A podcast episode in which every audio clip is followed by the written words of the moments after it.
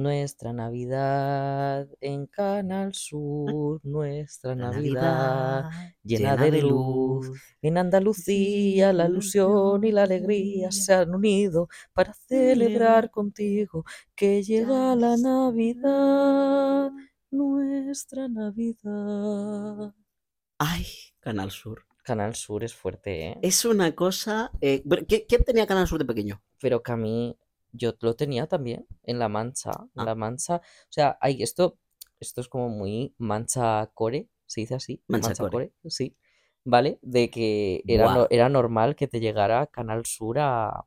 Ahora tenemos eh, los comentarios llenos de andaluces muy enfadados diciendo: han venido los manchegos a robarnos Canal Sur. A ver, yo te puedo decir que tenemos dos, sé que tenemos dos fans aférrimes Andaluces. andaluces, Muy bien. en concreto de Armería. Ole. Personalmente, eh, a mí en Puerto Llano solo llegaba Canal Sur a la casa de mi abuela. Ah, no, yo en mi pueblo, yo creo que era en general, pero bueno, Y me hacía muy feliz Canal Sur. En fin, hola, yo soy Percy. y yo soy Juanmo. Y somos Les Croquetes. Es- me falta, es que siempre hay como un... Yo creo que puede que sí que deba decirlo de tercera temporada, porque no sé. A mí es que me sale si somos y, tú no dices, y yo me callo, y tú no dices tercera temporada y nos quedamos los dos en silencio. Claro, es que, ay, es verdad que decíamos si somos en la primera. Sí somos. Yo siempre, a mí me sigue saltando el resorte, ¿eh?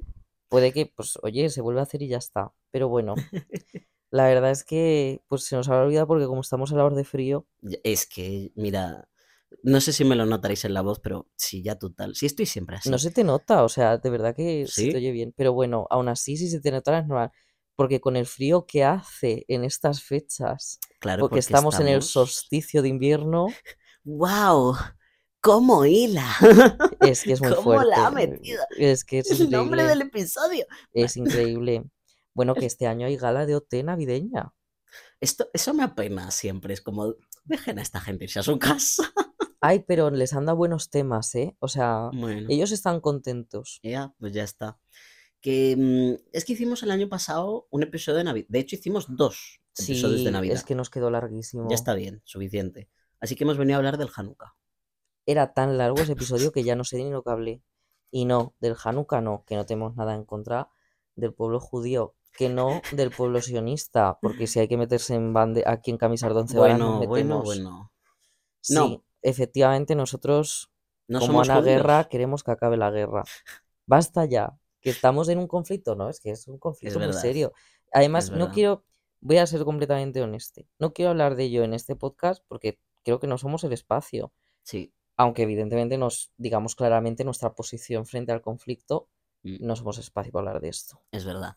Nosotros venimos a hablar del solsticio de invierno, que no la Navidad, porque ya hablamos mucho de Navidad. Así que nos hemos reunido aquí, como dijo el doctor, a medio camino para salir de la oscuridad, que es cuando la gente decide reunirse, comerse cosas calentitas y estar como Pero ¿quién dijo esto? el doctor, El Doctor Who. Doctor Who. Ah, fíjate, no lo sabía. Sí, es un, es una buena cita. Sí, ¿verdad? A medio camino para salir de la oscuridad. Es que me encanta. Y por eso siempre he asociado eh, todo. Porque además también hay un especial de Doctor Who en Navidad. Pero Sí, eso lo sé. Todo. Me gusta la Navidad. A mí me gusta y además esta idea que hemos tenido de, porque vimos cómo, cómo podíamos enfocar este episodio sin volver a repetir exactamente el mismo episodio del año Sí. pasado. Y esta idea de el encuentro, el encuentro en la oscuridad, en el sentido de la oscuridad literal de, pues hay menos horas diurnas, entonces eso al final afecta mucho al cerebro humano y es un poco como, pues ya que nuestro cerebro no puede encontrar el sol al que está acostumbrado, o al menos estamos acostumbrados aquí en el Mm. área mediterránea, em, y que nos hace sentir tan bien y tan vitales, pues tendremos que buscar esa luz y calor en los encuentros con los demás. Ah, es que Ah. es que, eh, tenía esa frase Estaba apuntadita. Y preparadísima. ni la he leído, ¿eh? La he dicho así Actores. de... La verdad que total. Que mm, es que sí, quiero, eh, me gusta hacer énfasis en lo que podría ser la Navidad para nosotros, porque hablamos el año pasado de, ay, cómo sobrevivir, tal, y es como, soy un adulto, puedo hacer lo que me dé la gana. o sea, que seguramente tenga que bajar, Ya, te sí, entiendo. pero ¿por qué no quedarme con las cosas que me gustan, que es pues em, estar con gente que quieres, estar calentito mientras afuera hace frío, que eso es una... A mí es una imagen que me gusta mucho. Yo te entiendo completamente a lo que te refieres y estoy muy de acuerdo en el sentido de, de que somos adultos y que, Si por lo quiero tanto, hacer, si quiero reclamar la Navidad, voy y la reclamo. como que podríamos, ¿no? Gestionar esta fiesta como quisiéramos. También es un poco al final cómo funcionan los vínculos afectivos. Yo creo que también, al menos creo que tú y yo en eso, pues sí que mm, justo coincide que es un tema en el que los dos hemos investigado en el tema un poco de la, no de la abolición de la familia como tal, es que a mí la palabra de la abolición de la familia es un término que no me gusta nada porque yo creo que no está bien traducido al castellano, porque realmente no quieren decir abolición, es más bien una deconstrucción. sí. Entonces, no es el hecho de decir que todo el mundo vaya por libre sin familia, no es eso, simplemente Es es la esta cosa de entenderla de otra manera. Y Sí. no hablo de lo típico de la familia elegida. No, no, No, no. Es, o sea, es gente con la que vas a tener que vivir, por lo menos durante tu vida o la suya. eh, pues chico, si, si llegas a la, a la cena y tienes al señor diciendo "Ah", no sé qué, y que hay límites, y que está muy bien que tengas límites. es como, Yo bueno, también, yo yo me lo voy a pasar bien. yo también tengo que decir que yo soy de las personas que consideran que estos encuentros no tienen, o sea, esto puede sonar un poco heavy. Estos encuentros no significa que tengas que dejarte de lado. Hombre, Y si tú le tienes que decir a ese señor, eh, mira, no me está gustando nada cómo estás opinando, entonces aquí hay dos opciones, o te callas sí, o te, te, te contradigo y empezamos una discusión en la mesa porque yo te puedo asegurar que no estoy nada de acuerdo contigo. Y ese señor pues tendrá que decidir. Puede decidir apartar el tema durante esa noche, que es algo que se agradecería, porque si te das cuenta, nunca somos nosotros. Y cuando digo nosotros, me refiero a la gente tema. queer y a... Nunca somos los que sacamos el tema. Es que siempre es otra persona y además casi parece que están esperando nuestra reacción. Sí, Entonces es verdad que por ese lado estos encuentros, pues sí, pues tienen esa parte que yo creo que, que a mucha gente disidente o no normativa, etcétera, pues nos tienen un poquito cansados. Pero luego, y esto a mí sí que me gusta también y creo que también va con el episodio de hoy, están los encuentros y las tradiciones que, que podemos llegar a crear nosotros, lo que tú decías un poco de ser el adulto en tu vida. sí. Yo soy Pon, muy pon fan. un adulto en tu vida. En este caso eres tú. sí, lo mejor además es que te pongas a ti mismo, que eres el que mejor se conoce. Pero, pero me gusta como el hecho de poder crear como ciertas tradiciones, por ejemplo, pues con otra gente, con otra gente que puede ser tu grupo de amigos, pero también puede ser eh, algún familiar o ya me entiendes, no lo quiero como, Sí. No quiero como concretarlo a, a algo muy Sí, sí, exacto, que lo puedes, es que como con todo lo puedes hacer tuyo y claro, tergiversar como te apetezca, todo para, porque al final la idea es que es, un, es una época dura, además es una época dura para la salud mental, uf, eh, durísima. simplemente encontrar cosas que, que te alegren, que te, que Y te es muy importante felicidad entender que decimos que es dura para la salud mental a nivel general. Eh, sí, sobre todo, pero eso, contexto exterior de, de que, bueno, pues que al final lo de las horas de luz afecta muchísimo al cerebro sí, sí, y sobre todo lo de eh, la incapacidad, o sea, al final es una cosa que condiciona mucho a que sientas que se te escapa el tiempo de las manos y eso es una situación muy agobiante. mm, Si a eso le sumamos el estrés, por ejemplo, por X familiares, etcétera, etcétera, etcétera, pues ahí es que se forma eh, la bomba perfecta para que tengas un ataque de pánico. Es como muchos factores. El mejor caldo de cultivo. Perdón. Sí, no, pero es verdad. Entonces, por eso centramos el episodio pues un poco más tirando al rollo este de, hey, pues ya está, sabemos lo que hay, esto no implica que tengamos que aguantarlo, Mm, que cada uno haga lo que quiera en este sentido y ya está, Y y ya ya está. está. Yo, por ejemplo, de tradiciones nuevas, pues yo tengo una tradición desde hace dos años, o sea que cortísima, ¿Qué será? Con mi madre. No te Ah, imaginabas que iba a decir, eh, aunque pues también, sí, ¿eh? la verdad. Pues tengo una madre. tradición bastante, pues eso, cortilla con mi madre, pero muy guay. Y consiste en buscar adornos para el árbol de Navidad. Entonces, vamos recogiendo, pues, de diferentes sitios adornos de Navidad o los vamos localizando y hacemos una criba, porque evidentemente, a ver, por poder, pues podríamos llevarnos 10 adornos a casa, pero creemos que pierde la gracia. Entonces queremos llevarnos los El que nos hayan resultado más especiales. Mm, Y hacemos la criba, reducirla lo máximo posible, pero repito, no tiene tanto que ver con el ahorro, sino más bien con que sea lo más... queremos darle a ese adorno Algo un valor sentimental. Pues un valor sentimental. Es que yo creo que esa parte mágica de lo que acabas de decir es eso, el valor sentimental que le queremos dar de decir, pues este adorno fue el que se eligió este año.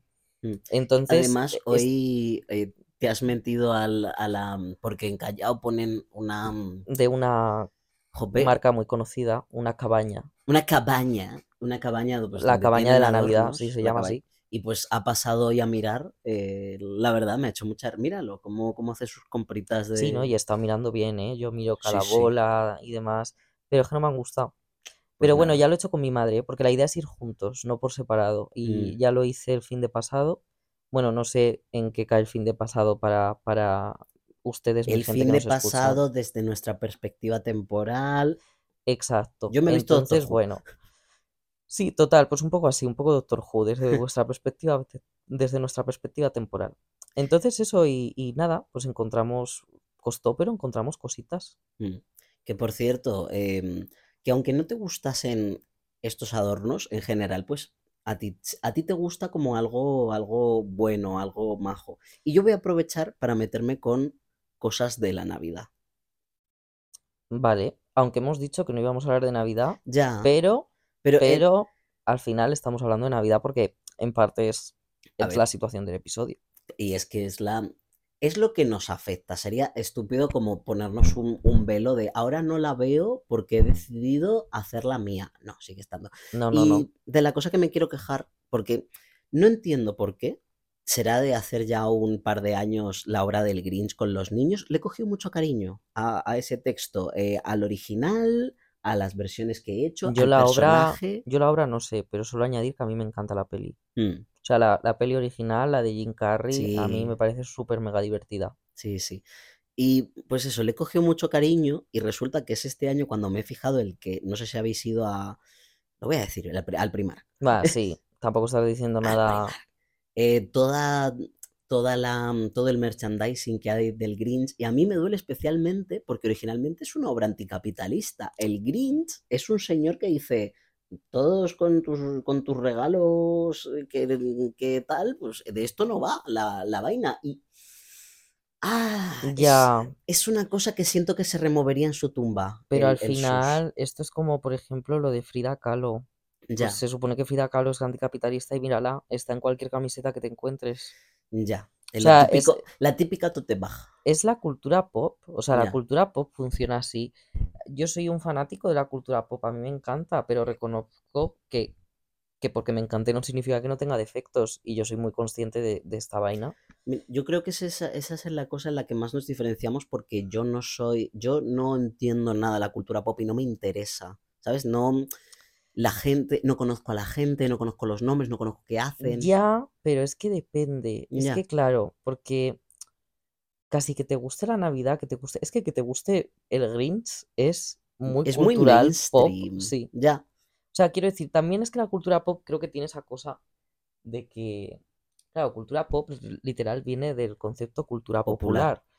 Y luego, ya, si nos centramos en eso, pues ya está esa parte de, em, digamos que hay un folclore que podría ser algo que ya podríamos distinguir de la cultura popular, porque el folclore es algo como más, no es globalizado, pero el Grinch no está dentro del folclore, el Grinch está dentro de la cultura pop, aunque podríamos hablar de un folclore navideño, y yo creo que si hablamos de un folclore navideño, cuando digo folclore navideño me refiero a ignorar toda esta parte de la ventas y demás, sino del imaginario colectivo navideño.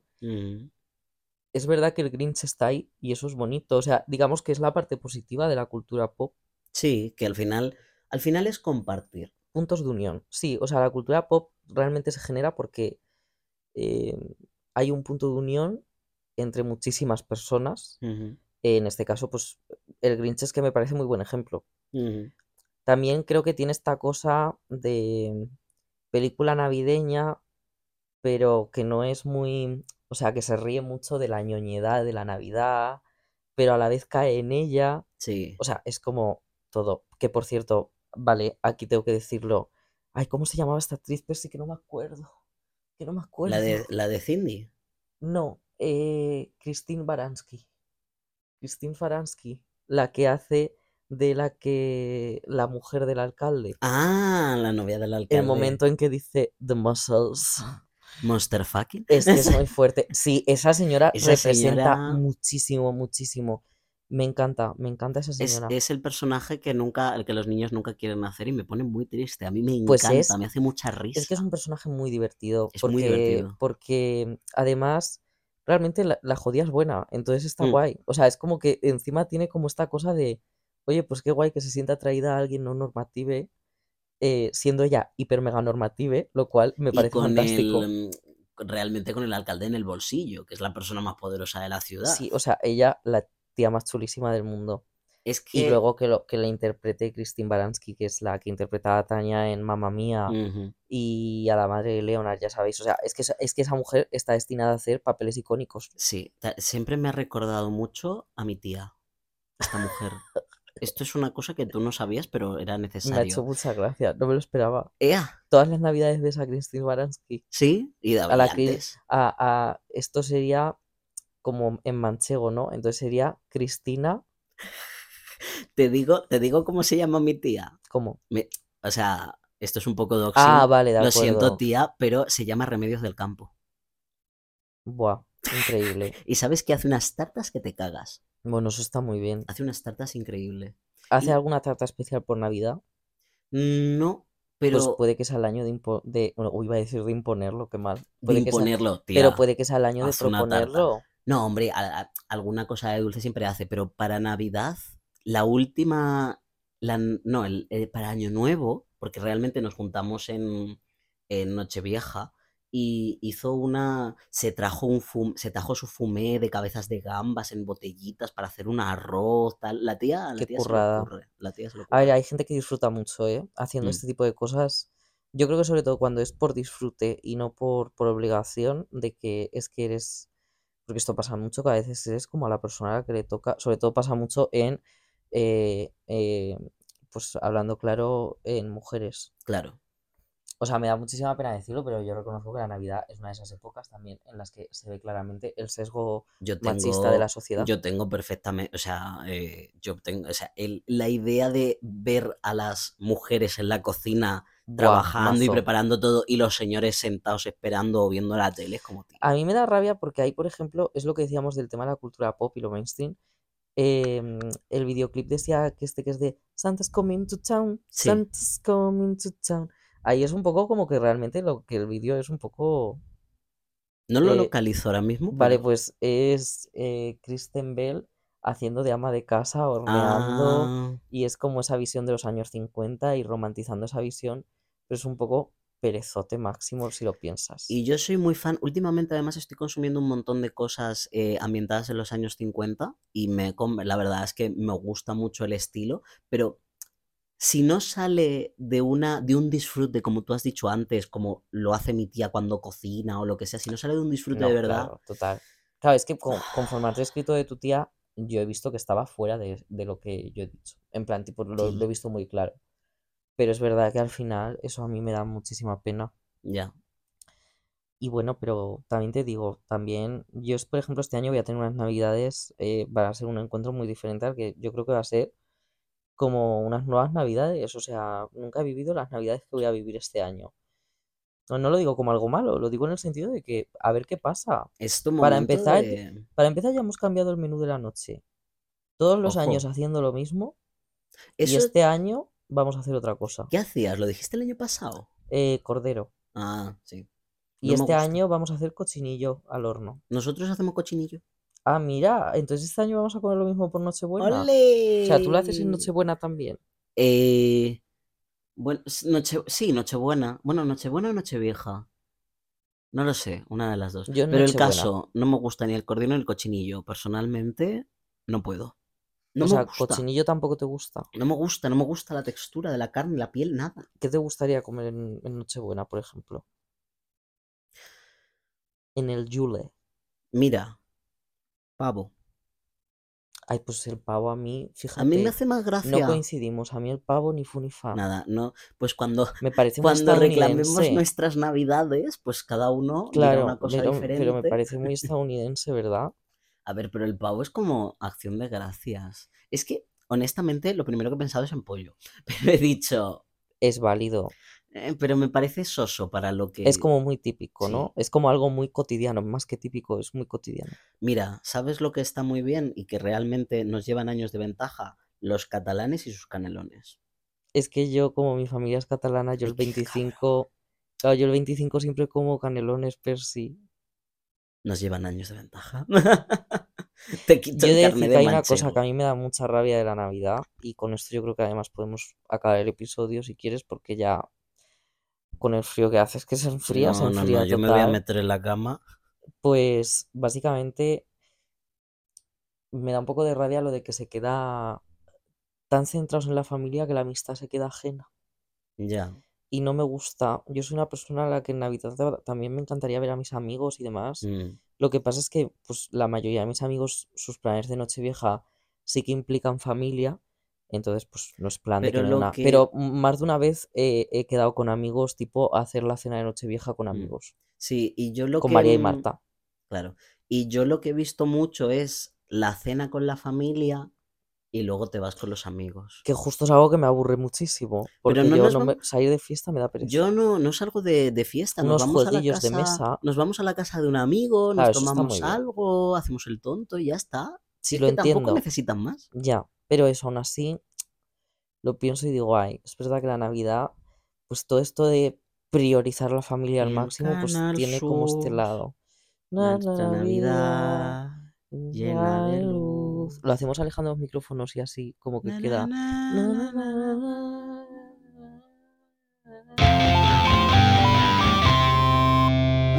croquetas